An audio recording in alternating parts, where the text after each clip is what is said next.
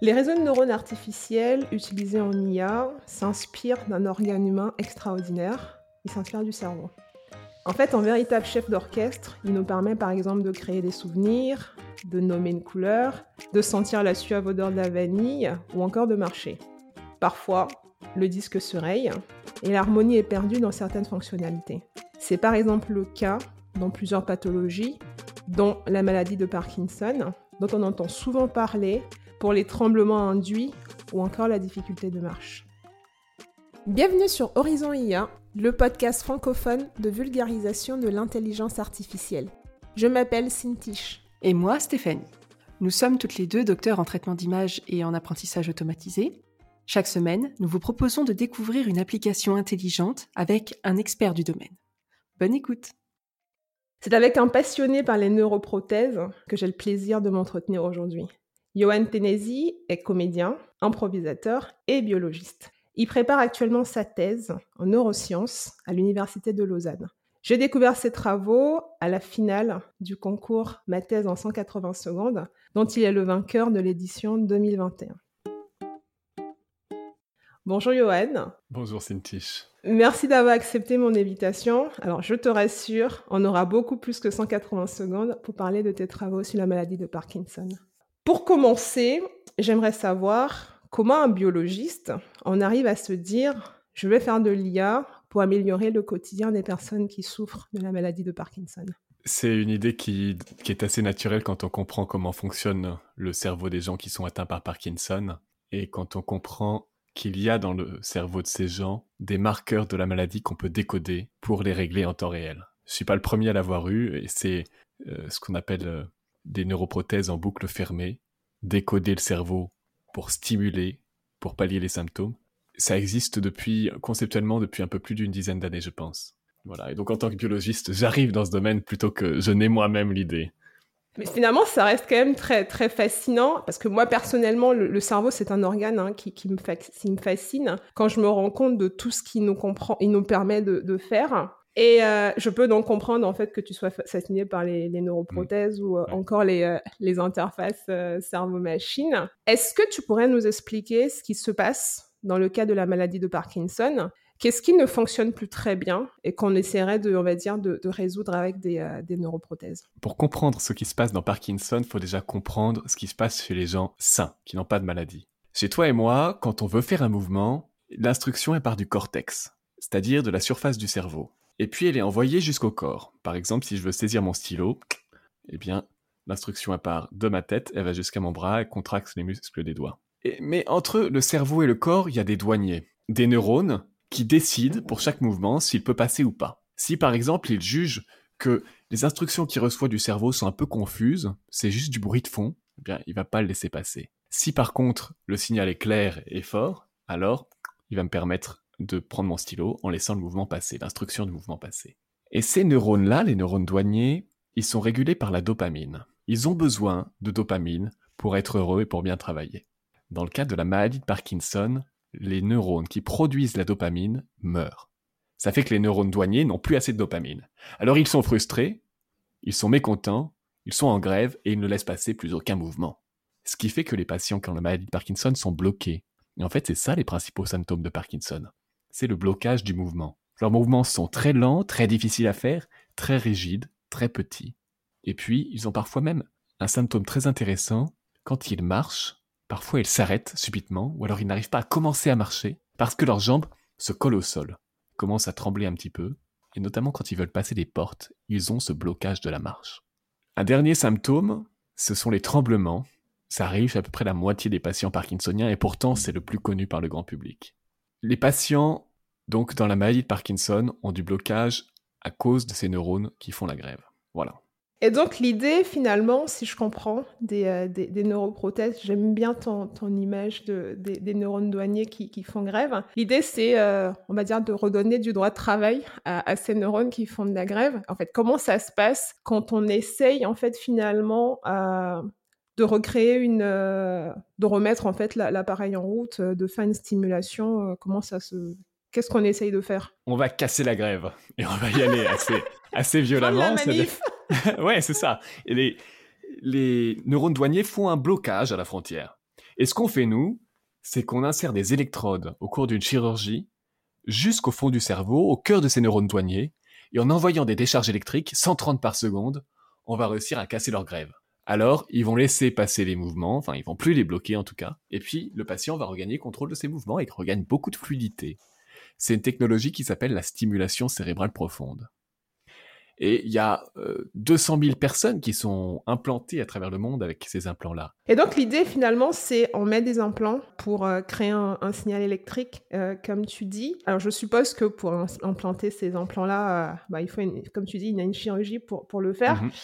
J'ai une question, c'est euh, la zone où tu implantes ces, euh, stimulateurs, si on peut dire ça mmh comme ça, en tout cas où on implante, euh, on, met ces implants, c'est une zone bien définie. Ah pourquoi on choisit le, le signal électrique? Est-ce qu'il y a une raison particulière à ça? Alors, donc, deux questions. Au niveau du stimulateur, où est-ce qu'on l'implante? Le stimulateur en lui-même, c'est une espèce de pacemaker. Il a implanté la batterie et le générateur de signal juste sous la peau, voilà, au niveau du torse.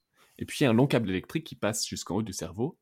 Et on perce le crâne avec une perceuse et il est implanté tout au fond du cerveau, là où se trouvent ces neurones douaniers.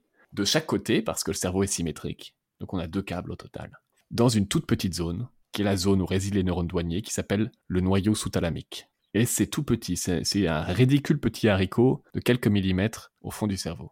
Ensuite, quel est le signal électrique qu'on envoie? Bah, C'est pas tant un, signal que vraiment des, des, pulses électriques. Euh, on envoie des pulses qui font environ 1 mA ou 1 millivolt d'amplitude, d'intensité ou de, ou de tension. Et c'est des, des, sortes de square pulses en fait, donc des pulses carrées. Donc ça passe de 0 à 1, ça dure 60 microsecondes, ça repasse à 0, et puis un 130e de seconde plus tard, c'est-à-dire 83 millisecondes si ma mémoire est correcte, on repasse à 1, on repasse à 0,60 microsecondes après. Donc c'est vraiment des, des,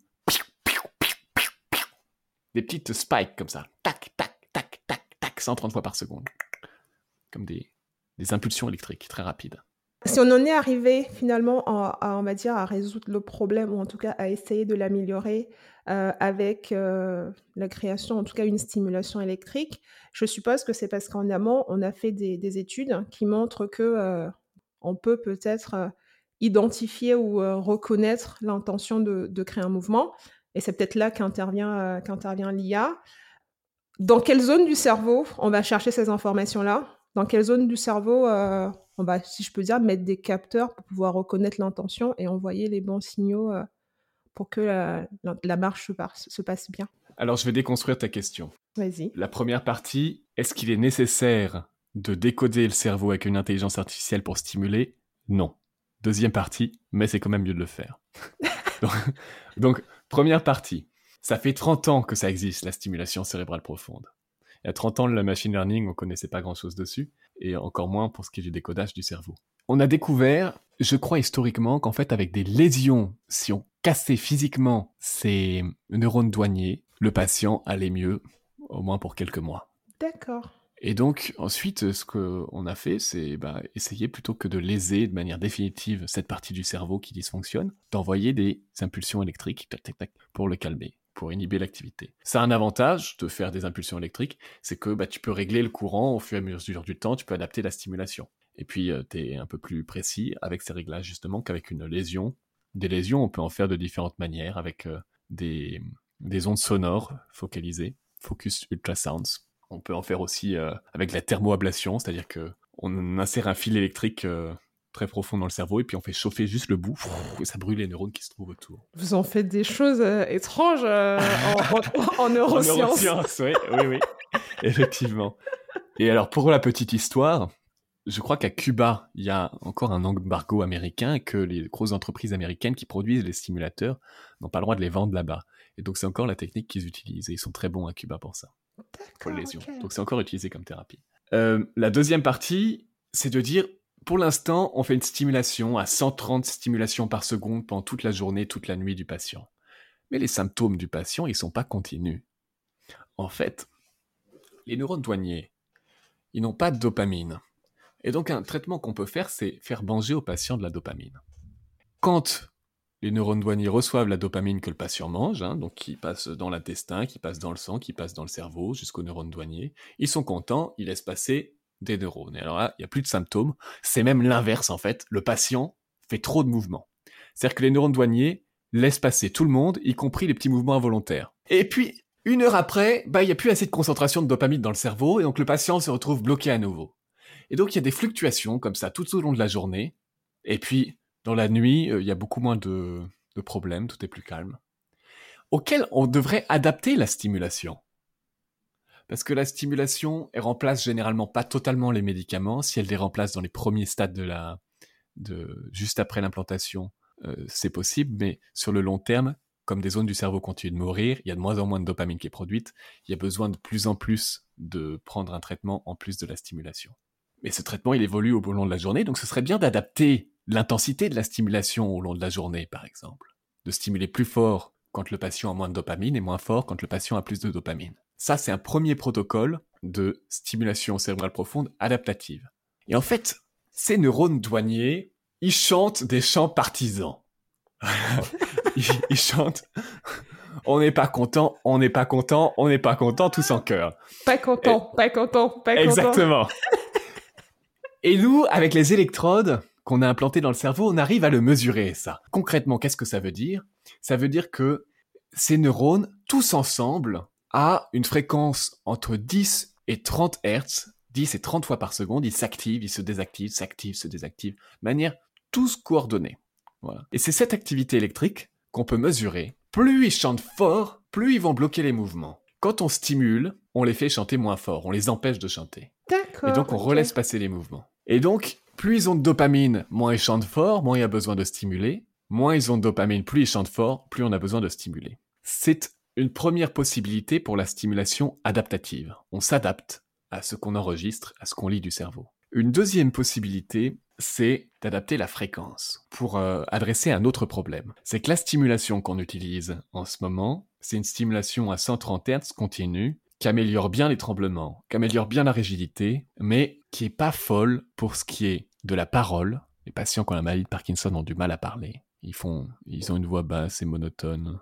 Et puis, euh, c'est vraiment une difficulté pour eux de parler.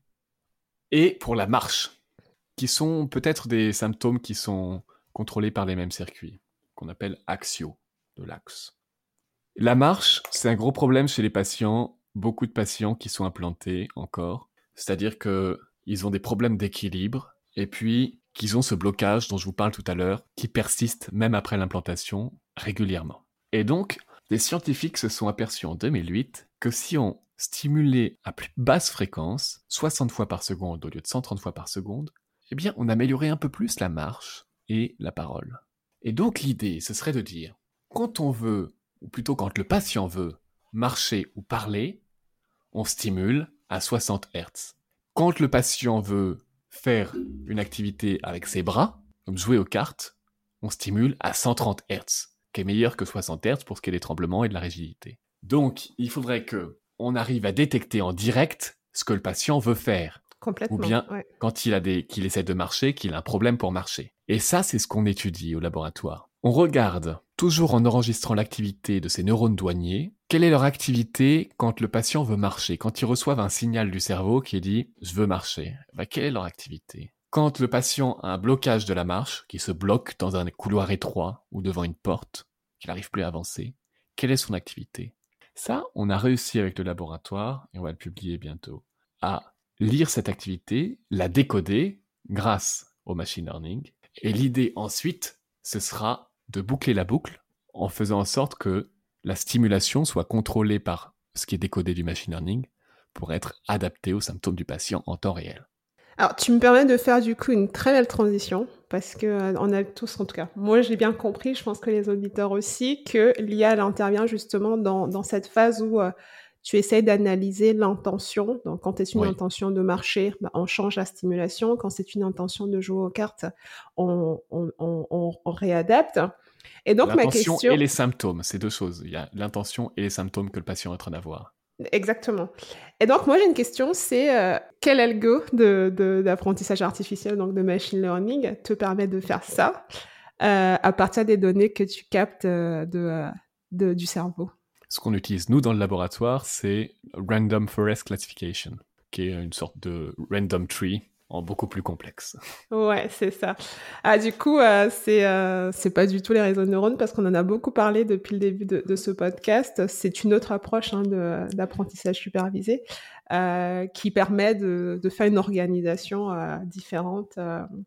C'est une des premières applications où c'est pas du tout une boîte noire parce que les random forests ne sont pas réellement une boîte noire comme on peut mm-hmm. l'imaginer. Ouais, ouais. Est-ce que toi, ta sortie, finalement, c'est le symptôme ou l'intention et ensuite, tu me corriges hein, si, je dis, si je dis des bêtises, et ensuite, en fonction de ce qui est connu, euh, on va adapter la stimulation parce que quand tu parlais des fréquences, je suppose que c'est des choses qui viennent en fait de, l'étude, des études qui ont été faites. Ouais, tu as tout compris. Donc c'est non mais c'est super parce que c'est vrai que sur cette, sur cette saison justement en santé, on se rend encore plus compte de l'importance de la prise en compte euh, du métier, en tout cas euh, de, de, ce qu'on adresse, ce qui n'est pas forcément le cas quand on peut voir passer des applications de classification de chiens ou de chats. Euh, non, mais les enjeux sont complètement différents. On peut se permettre des choses, on va dire, plus ou moins gourmandes. Et puis, j'aimerais aussi rajouter qu'on est relativement d'accord que tu n'implantes pas un GPU sous la peau euh, de tes patients. Un GPU, euh, c'est une carte graphique où fait des calculs beaucoup plus uh-huh. puissants. Tu n'implantes pas un GPU sous la peau de tes patients, donc tu as quand même besoin d'algos qui sont peu gourmands et plutôt rapides. Voilà, donc ça c'est un problème parce que même le random forest, il est beaucoup beaucoup trop lourd pour l'instant pour euh, comparer à ce qui existe dans les implants. Il y a un implant qui est sorti dernièrement, qui est je crois le premier implant qui est capable de faire de la stimulation cérébrale profonde adaptative. Il a été développé par Medtronic, s'appelle le Percept. J'ai pas de stock option chez Medtronic. Hein. Moi non plus. Hein. Et, euh, il est capable d'enregistrer l'activité du cerveau et de stimuler en même temps. Et ils ont mis en place un système de machine learning le plus simple du monde. En fait, il n'y a même pas le machine learning.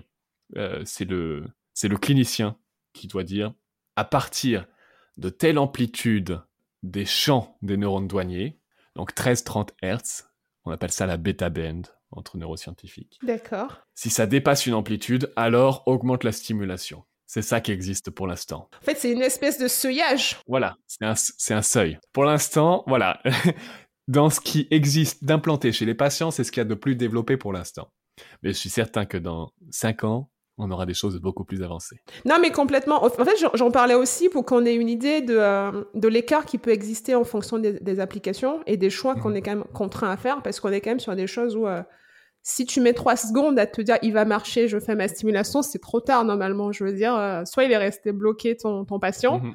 Soit il a changé d'intention, quoi. Euh, Donc il faut être réaliste aussi dans la dans la mise en place des choses et c'est ce que je mhm. j'essaie de je, je dire en fait en disant que euh, tu n'implantes pas un GPU sous la peau de, tes mhm. patients parce que bon il faut quand même faire des choix qui sont réalistes. Parce que quand on classe des chiens, des chats, des souris, je n'ai rien contre. Hein. Ou quand on fait un algo de synthèse vocale, euh, comme on, a, on a pu en parler dans la saison 2.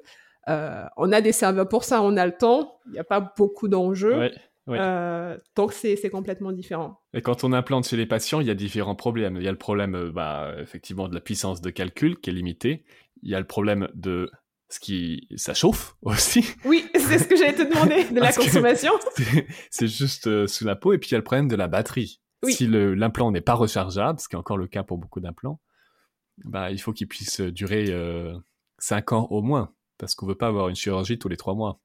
Bah oui, j'imagine. Hein. c'est quand même une ouverture de. Euh, on ouvre quand même le crâne, comme tu dis, euh, en Alors, perceuse. La... la... batterie, elle se trouve sous la peau du torse. Oui. Donc il n'y a pas besoin d'ouvrir le crâne pour changer la batterie. Ok. Mais tu vois, c'est marrant parce que c'est des choses auxquelles j'avais vraiment pas pensé la batterie. Parce que, alors, moi, j'avais pensé à des systèmes qui vont ressembler aux IoT. Alors, tous les objets connectés domestiques, tu as vraiment des, des, systèmes en très basse conso qui peuvent durer plus ou moins longtemps. Mais c'est vrai qu'au bout d'un moment, il faut bien changer la batterie. Hein. Ne serait-ce que des détecteurs de, de fumée, par exemple. Hein. Des mhm. grosses piles de 10 ans, au bout d'un moment, il faut les changer. Mais c'est vrai que c'est des choses euh, concrètes dont, dont on parle pas. Euh, et d'ailleurs, si tu permets, je, je, rajouterais que je mettrai en fait dans les liens, euh, dans les notes de cet épisode, un super documentaire qui est passé sur RTS euh, que j'ai mmh. découvert euh, juste avant, d'ailleurs grâce à toi, sur, euh, sur un patient atteint de Parkinson qui a eu une électrostimulation.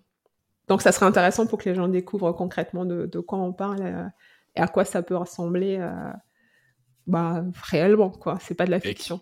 Qui, a participé à notre étude. Ouais, c'est ça. D'ailleurs, on entend, on entend ta voix. En tout cas, moi, j'ai entendu ta voix.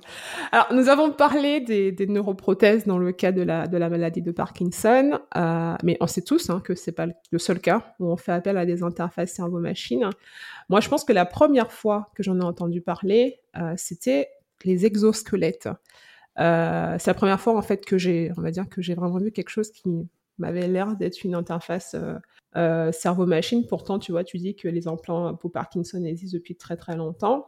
Alors pour ceux qui connaissent pas les exosquelettes, c'est des combinaisons qui permettent par exemple à des personnes tétraplégiques de pouvoir se tenir debout. Est-ce que tu as d'autres exemples comme ça de, de neuroprothèses qu'on n'imagine pas ou Alors il existe des interfaces cerveau-machine qui n'utilisent pas l'intelligence artificielle, qui sont juste recevoir des informations du monde extérieur et stimuler le cerveau, comme les implants cochléaires par exemple, qui sont la neuroprothèse la plus répandue. Je ne vais pas m'épancher là-dessus, je pense ce qui vous intéresse le plus, c'est celle qui utilise le machine learning, donc qui décode les intentions du cerveau. Tu parles euh, de décoder le cortex moteur, donc la surface du cerveau qui contrôle le mouvement, qu'envoie les instructions de mouvement euh, pour contrôler un exosquelette. Ça a été fait à Grenoble. On peut utiliser le cortex moteur, ce qu'on fait dans le laboratoire, pour stimuler la moelle épinière juste en dessous de la lésion pour les paraplégiques. On sait si le patient il veut faire un pas à droite ou un pas à gauche, et puis on stimule au bon endroit dans la moelle épinière avec un implant souple posé sur la moelle épinière au bon moment pour permettre au patient de regagner contrôle de ses, de ses membres. Ça, c'est cutting edge research, hein, c'est, en train de, c'est vraiment en train d'être fait. Quoi. On peut aussi, pour des patients qui ont des AVC ou des lésions de la moelle épinière très très hautes, qui n'ont plus contrôle de quoi que ce soit dans leur corps, même pas parfois de leur clignement d'œil, essayer de leur parler ou de comprendre ce qu'ils veulent dire. Comment on fait ça? On peut implanter euh, une centaine de petits pics euh, de métal dans le cortex moteur de ces gens, donc à la surface du cerveau, et on demande aux gens de penser à écrire un A avec la main droite, ou à écrire un B, ou à écrire un C, ou à écrire un D. Et puis, machine learning, on arrive à décoder les lettres qu'ils veulent écrire. Ça permet à ces gens-là de communiquer, d'écrire des textes, alors qu'ils n'ont aucun moyen de communiquer avec le monde extérieur. Hein. Vous n'avez aucun moyen de savoir s'ils sont en train de dormir, s'ils sont en vie ou si, si, enfin, si, s'ils sont conscients. Là, vous pouvez entraîner du machine learning sur ces patients, ces données cérébrales, pour permettre à la personne de communiquer avec le monde extérieur, d'écrire des textes à une vitesse qui est, je crois, un truc genre deux tiers de la vitesse que nous, on a quand on tape sur nos téléphones. C'est impressionnant. Finalement, ça, permet de, un peu de changer la vie de, ces patients, mais surtout la vie de leur entourage. On peut remettre en route une espèce de communication. Ouais. C'est clair. Avant ça, ce qui existait, c'était quelque chose de très simple. Ce qu'on arrive très facilement à décoder, en fait, c'est quand la personne veut faire un mouvement avec ses jambes versus quand la personne veut faire un mouvement avec ses bras. Les deux sont sur le cortex moteur. Les jambes, c'est beaucoup plus central. Le bras gauche, c'est sur le cerveau droit. Le bras droit, c'est sur le cerveau gauche. C'est assez localisé. Et avant, ça nous permettait à euh, une équipe de Genève de faire un code en oui-non avec des casques d'électroencéphalographie qui se posent à la surface du, crâne. Là, pour le coup, il y a pas de, enfin, au-dessus de la tête, il n'y a pas besoin de faire d'implantation. Pour demander aux patients, euh, est-ce que vous êtes heureux? Est-ce que vous avez envie de mourir? Parce que c'est une question assez importante. Oui, complètement. Et puis, si, si vous avez envie de, si vous êtes heureux, bah, pensez à fermer la main droite pour répondre oui. Et pour répondre non, bah, bougez vos jambes. Et puis les gens répondaient en en fermant la main droite par la pensée. D'ailleurs, ça, me pousse à te poser une question parce qu'on arrive à faire des choses très intéressantes, on arrive à faire des choses très impressionnantes. Euh, parce que étant passionné, on va dire, par, le cerveau, euh, je, regarde aussi souvent ce genre de, de documentaires scientifiques sur euh, ces communications-là par la pensée. J'aimerais savoir si ce n'est pas dangereux au sens éthique d'être capable de récupérer ces signaux-là du cerveau. Je pose la question parce que dans la saison 2, on a vu à quel point notre voix pouvait trahir nos émotions, euh, notre état physique, nos orientations sexuelles. Et donc, je n'ose même pas imaginer ce qu'on peut découvrir en allant directement lire, on va dire, si je peux dire, directement lire dans le cerveau. Mhm. D'un point de vue théorique, on peut tout lire. Parce que toutes les informations, euh, tout ce qu'on pense, c'est notre cerveau. Bah oui.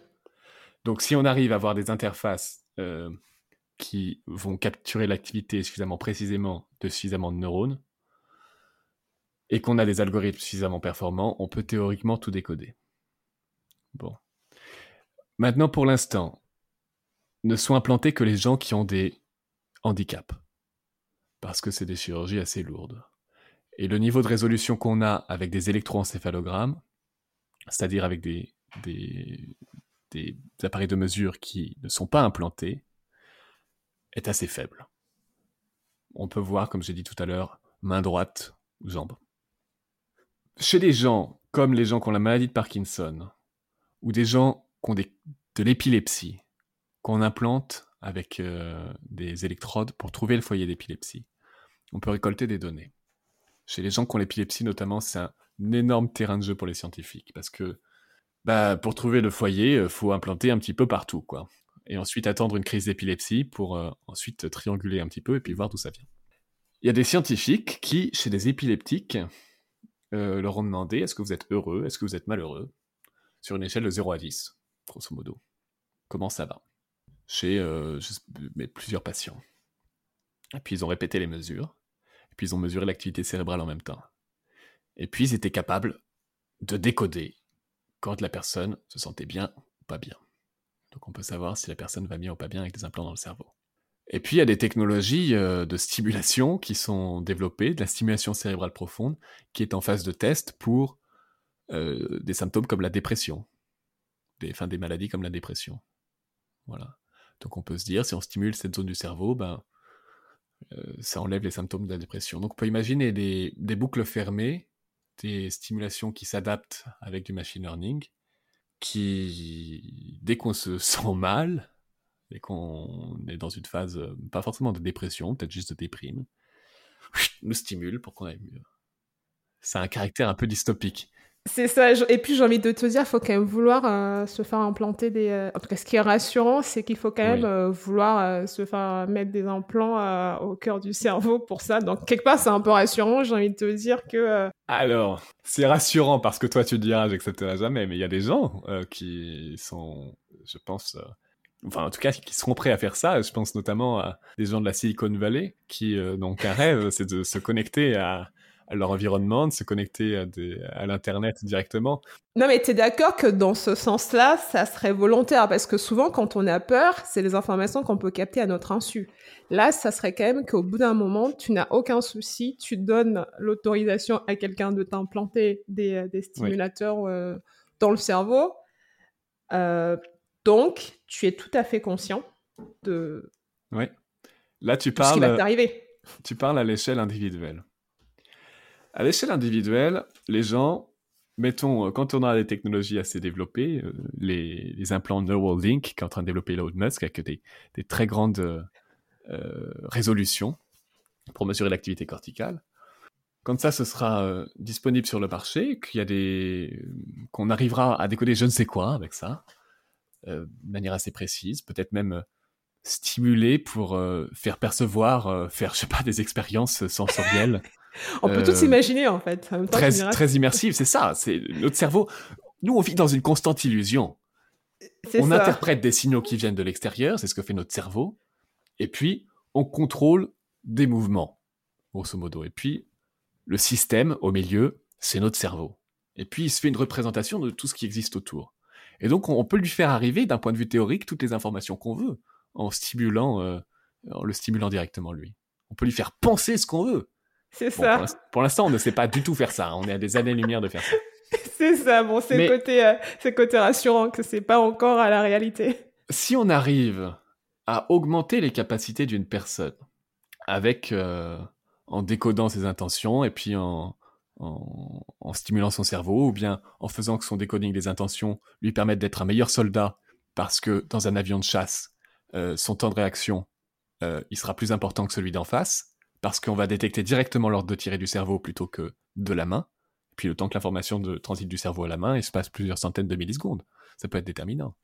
Quand ce sera un avantage individuel de se faire augmenter, si dans une compétition sportive, il y en a plein qui sont augmentés, et puis qu'il y en a un autre qui veut concourir, bah pour se mettre au niveau, il faudra peut-être qu'il s'augmente aussi. Au travail, pour être compétitif dans une société qui est productive, qui est productiviste, qui, cherche la, productivité au maximum, qui est compétitive, bah ça met une pression individuelle à s'augmenter pour être efficient sur le marché du travail. C'est sûr. la rhétorique de la liberté individuelle, elle a ses limites à l'échelle euh, de la société. Complètement, ouais, ouais. Non, mais c'est sûr que c'est vrai que c'est parce que c'est vrai que moi j'ai vu ça sur un point personnel, mais c'est sûr que euh, si on rentre dans un, si on prend en compte la société, là, tout ce qu'il peut y avoir comme pression et finalement euh, comme dérive, hein, parce que bon, là on parle, on, on, en parle, mais je crois qu'à chaque épisode, à chaque saison, euh, on a des problématiques et des questions qu'on se pose pour qu'on ait tous une réflexion en tête, même si pour le moment on est d'accord, hein, c'est encore de l'ordre de la fiction, mais c'est des choses qu'il faut garder en tête parce que il y a des domaines qui sont un peu plus, euh, plus sensibles que d'autres. Mhm. Alors, ce que je te propose, c'est qu'on termine l'épisode sur une note un peu plus légère. Et j'aimerais savoir, est-ce que tu as une astuce santé que tu pourrais partager avec les auditeurs et puis avec moi aussi? Euh, Pour ce qui est de la maladie de Parkinson, j'ai euh, des mauvaises astuces santé. Ah Il y a... ne léchez pas le gazon plein de pesticides. Voilà. parce que ça peut augmenter les, risques de, Parkinson. Il y avait auparavant en Europe autorisé un, pesticide qui qu'on suspecte d'être euh, un facteur aggravant euh, qui augmenterait les chances d'avoir Parkinson, parce qu'il y a beaucoup d'agriculteurs qui développaient ça. Et puis un, autre mauvais conseil santé, c'est fumer du tabac et dopez-vous à la nicotine. Parce que on s'est aperçu que la nicotine était un facteur qui ralentissait euh, ou qui diminuent les chances d'attraper Parkinson. Les fumeurs ont moins de chances d'attraper Parkinson. Ils ont beaucoup plus de chances d'attraper tout un tas de maladies qui sont encore plus terribles, comme les cancers des poumons. Donc, c'est ça. enfin, moi, l'histoire, c'est ne fumez quand même pas. Hein. C'est mieux de manière générale pour votre santé. Voilà, c'était mes anti-conseils santé. Merci Johan pour, pour cet entretien très intéressant et donc tes anti-conseils santé. J'aime bien le concept. Euh, alors moi, je te souhaite euh, beaucoup de succès pour ta, ta, ta fin de thèse. C'est un plaisir pour moi de te recevoir euh, dans cet épisode pour discuter de tes travaux de thèse sur l'utilisation de l'apprentissage automatique pour améliorer la marche chez les patients atteints de la maladie de Parkinson. Du coup, je te souhaite une très belle fin de thèse. Vous retrouverez les notes de cet épisode sur notre site à l'adresse www.horizon-ia.com slash saison 3-parkinson. Et si vous aimez ce podcast, abonnez-vous, laissez-nous un avis sur votre plateforme d'écoute parce que ça permet à d'autres personnes de le découvrir plus facilement.